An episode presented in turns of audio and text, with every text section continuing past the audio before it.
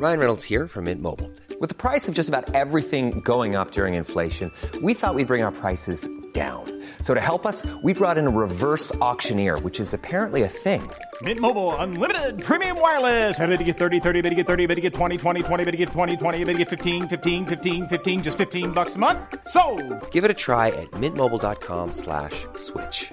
$45 upfront for three months plus taxes and fees. Promo for new customers for limited time. Unlimited more than 40 gigabytes per month. Slows. Full terms at mintmobile.com.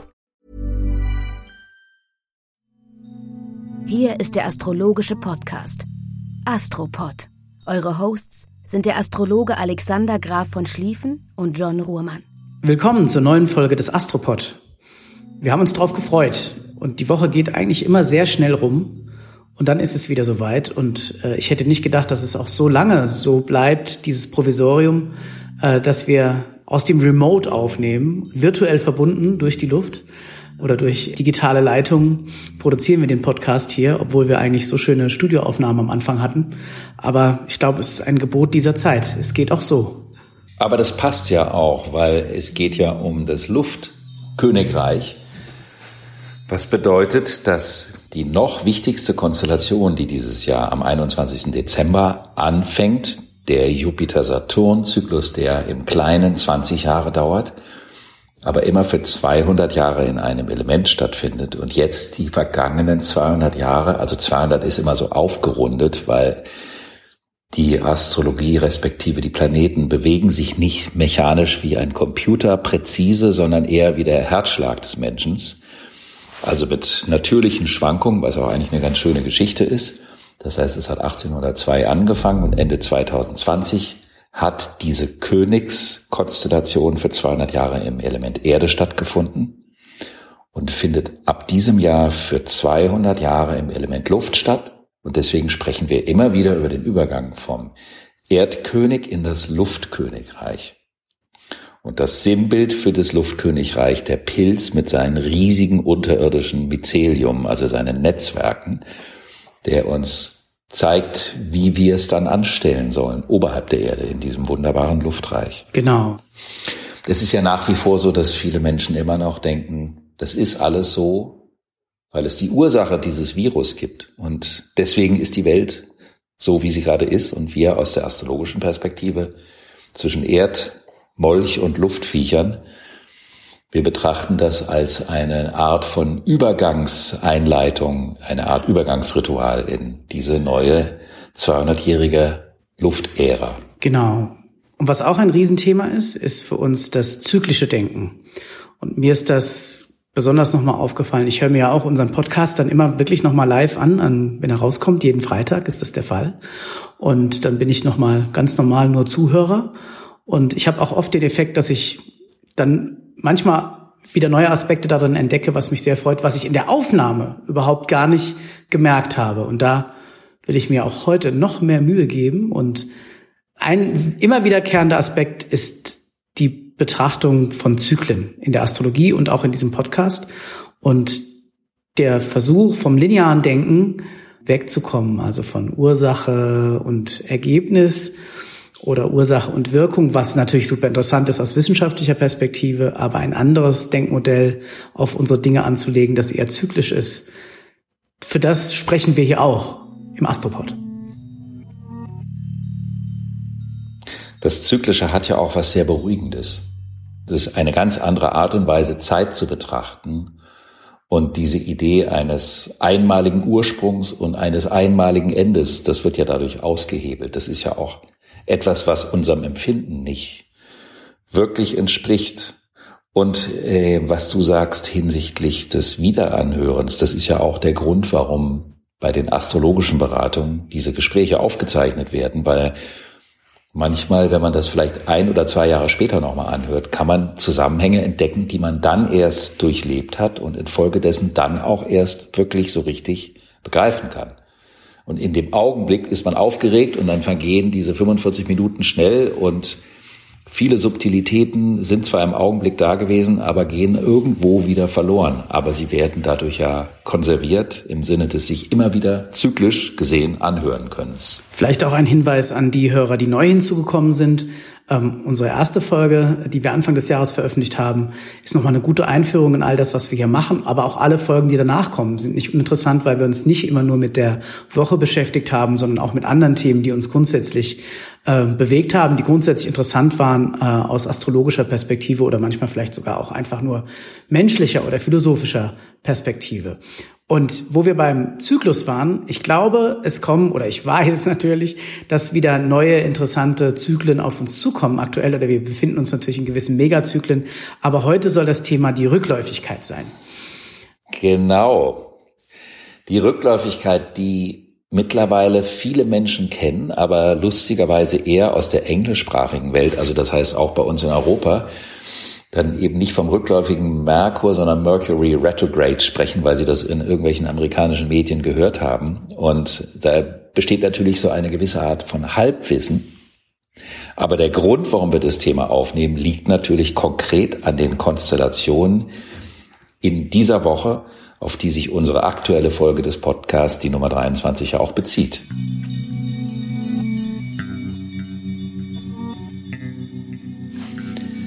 Und die Konstellationen in dieser Woche sind spannend, weil es ist so etwas wie eine schlaffe Woche.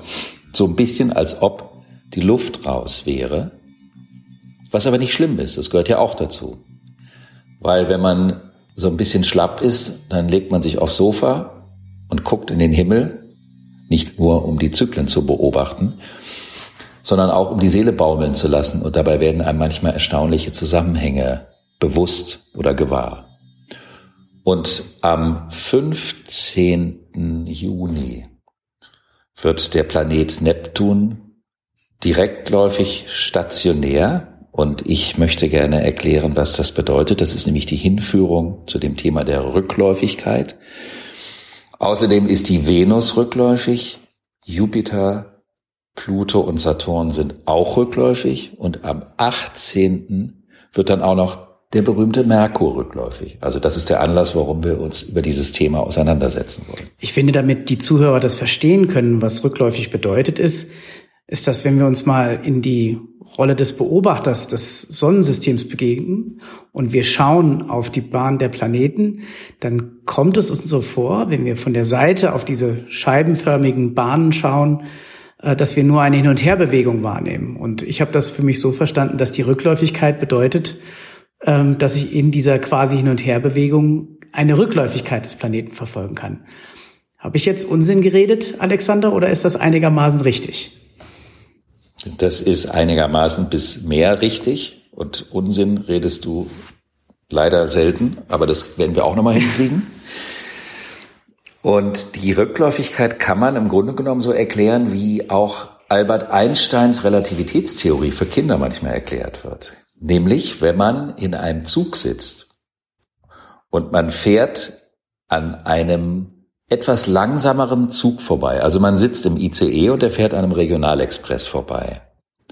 Dann gibt es ja ein Phänomen, man sieht den anderen Zug aus dem Zugfenster, wie er plötzlich auftaucht und neben einem aber auch noch fährt nach vorne und plötzlich gibt es einen Moment, der ist wie ein Stillstand, nämlich in dem Moment, wo man auf der gleichen Höhe ist mit dem Zug und plötzlich, wenn man an dem vorbeifährt, hat man das Gefühl, der fährt rückwärts. Das Phänomen kann man auch im Bahnhof haben, wenn man da in einem Zug steht und der Nachbarzug fährt plötzlich los, dann weiß man nicht, ist es der eigene Zug, der fährt oder der andere. Aber die Bewegung der Rückläufigkeit bezieht sich auf beide, die sich bewegen. Die Lehre von Albert Einstein bezog sich auf die Bezugssysteme, also in welchem Bezugssystem man sich befindet und von welchem Bezugssystem man aus eine Bewegung im Weltall beobachtet. Aber es ist eben das Phänomen, dass die Erde den Planeten, der dann in die Rückläufigkeit zu kommen scheint, überholt in ihrer Kreisbewegung. Und das ist so wie wenn diese beiden Züge aneinander vorbeifahren und in dem Moment, wo die Erde an dem langsameren Planet vorbeizieht, gibt es den Moment, wo man das Gefühl hat, er bleibt stehen und dann ist er plötzlich langsamer geworden und fährt plötzlich nach hinten weg. Das ist ein schönes Gedankenexperiment, wie ich finde. Ähm, man könnte sich, da eben alles relativ ist und alles aufeinander sich irgendwo in Bezug nimmt, könnte man der Auffassung sein, dass wir uns auf der Erde zum Beispiel überhaupt nicht bewegen, aber alles sich um uns herum bewegt.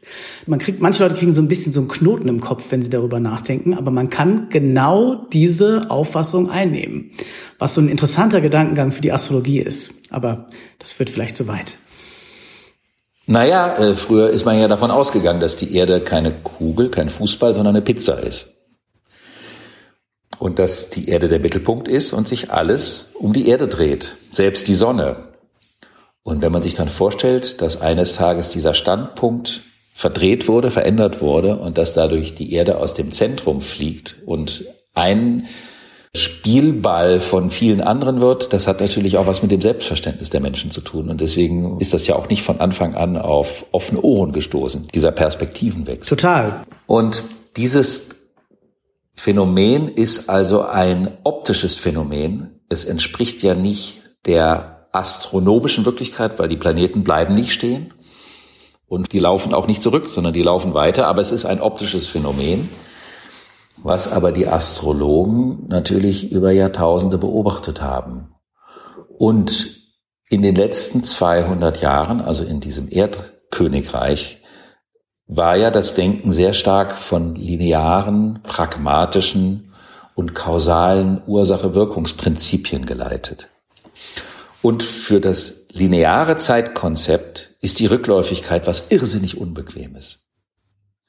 Für das zyklische Bewusstsein ist die Rückläufigkeit was ganz Normales, weil man weiß, es gehört dazu, dass es Phasen des Leerlaufs gibt. Zu jedem Zyklus gehören ja zwölf unterschiedliche Phasen, also vier Hauptphasen und dann nochmal in jeder dieser vier Hauptphasen drei Unterphasen. Und jede Phase eines Zyklus hat für sich genommen eine Bedeutung und eine Relevanz. Und dazu gehören Pausen, dazu gehören Augenblicke des überhaupt nicht Wissens, dazu gehören Momente, wo man nach hinten gehen muss und sagt, hier war ich zu früh nach vorne geprescht, hier muss ich nochmal schauen, ob ich irgendwas nicht Revue passieren lassen soll. Und das ist die Symbolik der Rückläufigkeit, nämlich dass Prozesse nicht nach dem linearen Prinzip geradlinig schneller, höher, weiter und immer nach vorne gehend, sondern dass es immer wieder Pausen gibt in der Entwicklung. Es ist also eine ausgesprochen organische Betrachtungsweise des Lebens, die dem, was vielleicht dem Denken nicht entspricht, aber dem, was man erleben kann, durchaus entspricht weil es ja auch im Laufe eines Tages unterschiedliche Augenblicke gibt, wo man mal vielleicht eine kleine Pause braucht oder noch einen kleinen Espresso möchte oder wie auch immer.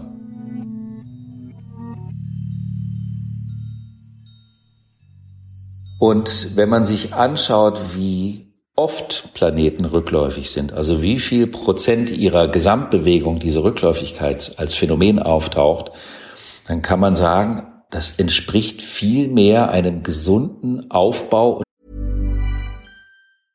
Hey, I'm Ryan Reynolds. At Mint Mobile, we like to do the opposite of what Big Wireless does. They charge you a lot, we charge you a little. So naturally, when they announced they'd be raising their prices due to inflation, we decided to deflate our prices due to not hating you.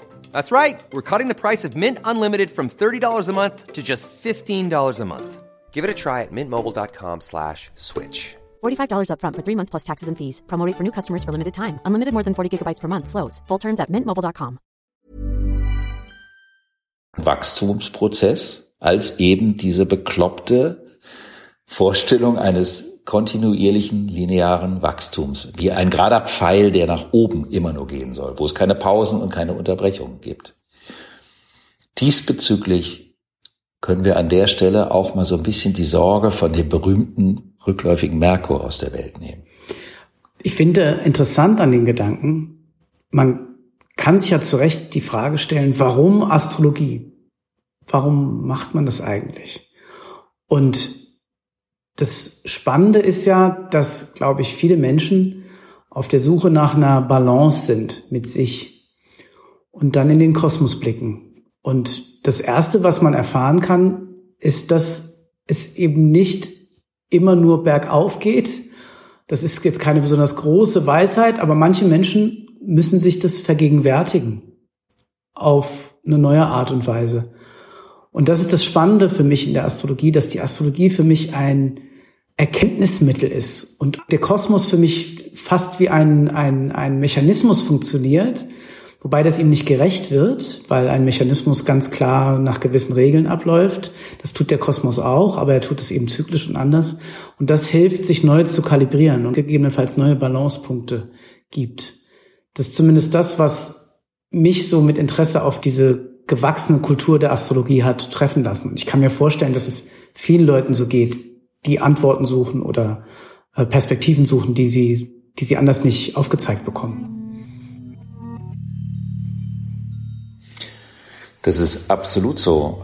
Ich würde dir den Vorschlag machen, den Begriff Mechanismus durch Organismus zu ersetzen.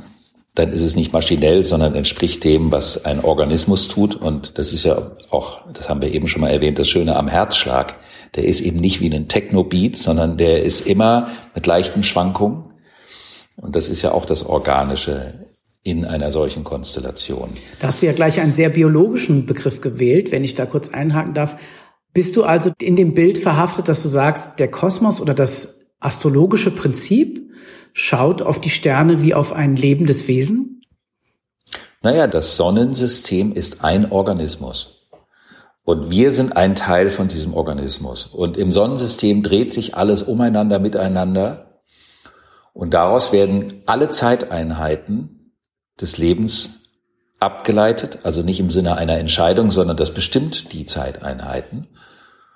Und wir hatten das auch schon mal an einer anderen Stelle erwähnt, wenn man aus dem Sonnensystem einen Planeten rausnehmen würde, dann würde das ganze Ding vermutlich kollabieren.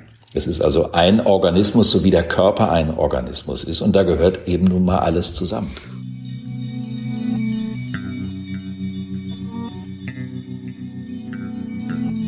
Also Organismus und Mechanismus schließen sich eigentlich gegenseitig aus. Äh, das sehe ich in der so. Philosophie. Das Spannende ist aber, dass wir ja, wir könnten ja hingehen und könnten sagen, unser Körper ist eine biologische Maschine. Damit haben wir aber 0,0 unser Bewusstsein erklärt. Also wir sind 0,0, klar, wir können sagen, solange Gehirn an und elektrische Ströme laufen, da ist da irgendwas. Und wir können sagen, es gibt irgendwelche Wechselwirkungen. Wenn du Bauchweh hast, fühlst du dich halt nicht gut und bist schlecht drauf. Aber du kommst nicht weiter. Also du kommst mit dem Mechanismus biologisch-elektrische Maschine nicht weiter hinsichtlich der Tatsache, dass diese biologisch-elektrisch auf Wasserbasis basierenden Maschinen gewisse Wechselwirkungen mit sich in dem Kosmos haben, die völlig andere Auswirkungen nochmal haben. Also ich finde, dass dieses, dieses Organ und Mechanik, die wir da so gegenübergestellt haben, weil ich war ja erstmal so weggeschossen über Organ, Organ, Organ, kann ich wirklich sagen, das Sonnensystem ist ein Organ? Bin ich da nicht zu, oh, so zu esoterisch, alles ist ein lebendes Wesen und wir sind im Prinzip so eine Art von äh, Darmzotte im, äh, im großen Verdauungsapparat des Universums. Da habe ich ja immer so ein bisschen Angst davor, aber für sich gesehen ist da immer was dran.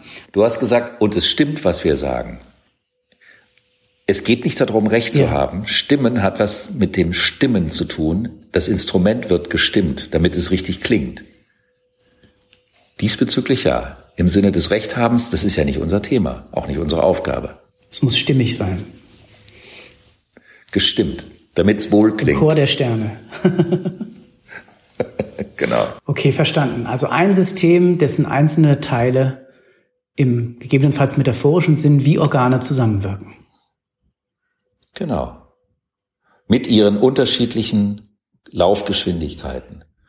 Und diese Pausenzeiten, die sind so sinnvoll, weil wir preschen vor, wir wollen was machen und wir überholen uns manchmal selbst. Und das ist auch in Ordnung. Und diese Rückläufigkeitsphasen, also am 15. wird der Planet Neptun rückläufig, da gehe ich gleich drauf ein, die sind auch eine Art Fortschrittserholung, damit man die Dinge, die man im Erstangang vielleicht übersehen hat, nochmal nach mit an Bord nehmen kann. Und das führt dann dazu, gerade in dieser Woche, weil auch der Planet Mars, der ja sehr viel mit der vitalen Energie zu tun hat, sich in die letzten Grade des Zeichens Fische bewegt, wo er einfach nicht besonders artikulationsstark ist. Und das kann dazu führen, dass die gesamte vitale Energie so ein bisschen schlapp ist, aber auch das hat seinen Sinn in dieser organischen Betrachtungsweise.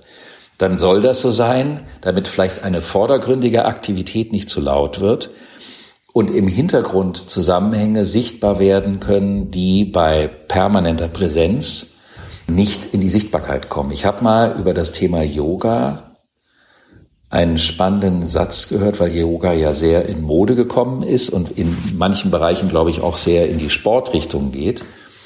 Und da sagte wohl mal eine Yoga-Lehrerin zu einer ihrer Schülerinnen, das kriegst du mit blinder Wut und Muskelkraft nicht hin. Und das fand ich ein schönes Bild, was auch zu dieser Konstellation von dem Neptun passt, nämlich, dass man mit der blinden Wut und der Muskelkraft natürlich immer ganz vorne, mit der Nase ganz vorne im Geschehen ist, aber manchmal die subtilen großen Zusammenhänge verpasst. Und um die geht es ganz besonders in dieser Woche. Das bezieht sich auch auf das Beziehungsthema, weil die Venus rückläufig ist. Und das bedeutet, dass das Thema Liebe, Beziehungen, Wertesysteme und Finanzen in Frage gestellt werden können. Und das kann bedeuten, dass nicht aufgearbeitete oder nicht zu Ende geführte Beziehungsthemen nochmal auf den Tisch kommen, aber nicht im Sinne einer negativen Konfrontation mit der Vergangenheit, sondern eher im Sinne, jetzt ist die Zeit gekommen, dass man nochmal einen Faden aufgreift um ein Thema endgültig in die Gegenwart zu bringen. Und das ist natürlich hochspannend. Also der Satz, wir müssen reden, der könnte in dieser Woche quasi positiv konnotiert sein. Sogar doppelt und dreifach, nämlich weil, und das gelingt dir immer mit deiner wunderbaren Intuition, manchmal etwas zu wissen, was du vermutlich nicht wissen kannst. Die Venus befindet sich rückläufig im Zeichen Zwillinge. Und am 18. Juni wird auch der Merkur, der die Zwillinge beherrscht, auch rückläufig. Und das bedeutet, es geht wirklich darum, über die Dinge zu reden. Und zwar über etwas zu reden, von dem man vielleicht dachte, darüber müssen wir gar nicht mehr reden. Könnte doch zum Thema werden. Oder man schreibt es sich selber auf. Man macht sich Notizen zu seinen Empfindungen bezüglich einer Beziehung. Und das können alle Arten von Beziehungen sein. Ich finde bei dem Thema Beziehung auch die Frage, die Beziehung, die man zu einem Thema hat. Ich nenne das immer die Beziehung zur Beziehung. Das ist auch eine Beziehung. Also wir haben zum Beispiel auch eine Beziehung zum Thema Astrologie. Das haben auch hoffentlich im wachsenden Maße unsere Zuhörerinnen und Zuhörer. Und diese Beziehung verändert sich. Und je mehr man auf eine Beziehung zu einem Thema einsteigt, desto mehr macht das auch mit einem selber. Das heißt also, wenn man ein neues Thema in sein Leben lässt, dann kann man daran sich entwickeln und daran wachsen. Und man kann auch sich daran ärgern. Man kann an Punkte kommen, wo man nicht weiß, wie und ob es weitergeht. Und genau dafür sind diese Rückläufigkeitsphasen ganz wunderbar. Das heißt also, in dieser Woche wäre es überhaupt nicht empfehlenswert, zu versuchen, mit dem Brecheisen irgendetwas in Bewegung und nach vorne zu bringen, sondern eher zu schauen, wo gibt es Klärungsbedarf, wo stehen mutige Neuanfänge an. Am 20. Juni gibt es eine doppelte spannende Konstellation, nämlich die Sonne überläuft den Drachenkopf und geht dann in das Zeichen Krebs. Der Übergang vom Zwilling in den Krebs ist der Übergang vom Denken zum Empfinden. Und das heißt zu dem Thema, wir müssen reden, gibt es eine Veränderung vom rein sprachlich-gedanklichen zum Empfindungsgemäßen her. Und manchmal ist ja ein Wort gar nicht adäquat, um eine Empfindung auszudrücken. Trotzdem geht es um den Austausch. Und die Frage ist, was ist dann der adäquate Austausch? Es kann auch mal ein Bild sein, es kann sowieso immer eine Umarmung sein. Es kann auch der Wunsch nach Nicht-Umarmung sein, das ist auch eine Aussage. Und diesen Möglichkeiten sollte man sich in der Woche auf jeden Fall öffnen. Ich kann mir vorstellen, dass ähm, wenn so ein Planet wie der Merkur rückläufig ist, ähm, der ja für gewisse Dinge steht oder andere Planeten rückläufig sind, und das hast du ja eben auch schon angedeutet, dass es auch nicht nur um menschliche Beziehungen geht, sondern genauso gut auch andere Zusammenhänge, ob das jetzt wirtschaftliche Natur sind oder ähm, andere Systeme, äh, auch Auswirkungen da haben. Gibt es da was, was wir noch betrachten können? Ja, das gibt's natürlich immer in der Astrologie so viel, zumal ja auch der Neptun rückläufig ist. Und da geht es auch um eine Veränderung der Wahrnehmung der ganz großen Zusammenhänge, der spirituellen Zusammenhänge, wenn man so möchte. Auch das Thema, was wir schon mal hatten mit der Matrix. Da es aber so viel ist und wir das Ohr unserer geneigten Hörerinnen und Hörer nicht überfordern wollen in einer Sendung, bauen wir hier an der Stelle mal wieder einen Cliffhanger ein und wollen in der nächsten oder den nächsten Folgen auch noch darauf eingehen, welche Planeten wann im Jahr 2020 rückläufig werden und wie lange diese Phase dauert und wie man sich damit beschäftigen kann, wenn man in seinem Geburtshoroskop rückläufige Planeten hat. Das ist ja auch ein interessantes Thema. Und ich hoffe, dass unsere Zuhörerinnen und Zuhörer auch diesmal wieder geduldig und voller freudiger Spannung auf die nächste Folge warten können. Damit verabschieden wir uns jetzt für diese Folge 23 des Astropod und freuen uns auf die nächste Woche. Dies war eine rückläufige Folge des Podcasts. Wenn es euch gefallen hat, empfehlt uns weiter und bleibt uns treu.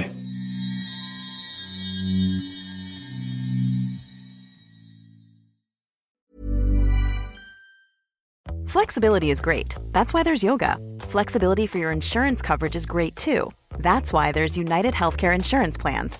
Underwritten by Golden Rule Insurance Company, United Healthcare Insurance Plans offer flexible, budget friendly coverage for medical, vision, dental, and more. One of these plans may be right for you if you're, say, between jobs, coming off your parents' plan, turning a side hustle into a full hustle, or even missed open enrollment. Want more flexibility? Find out more about United Healthcare Insurance Plans at uh1.com.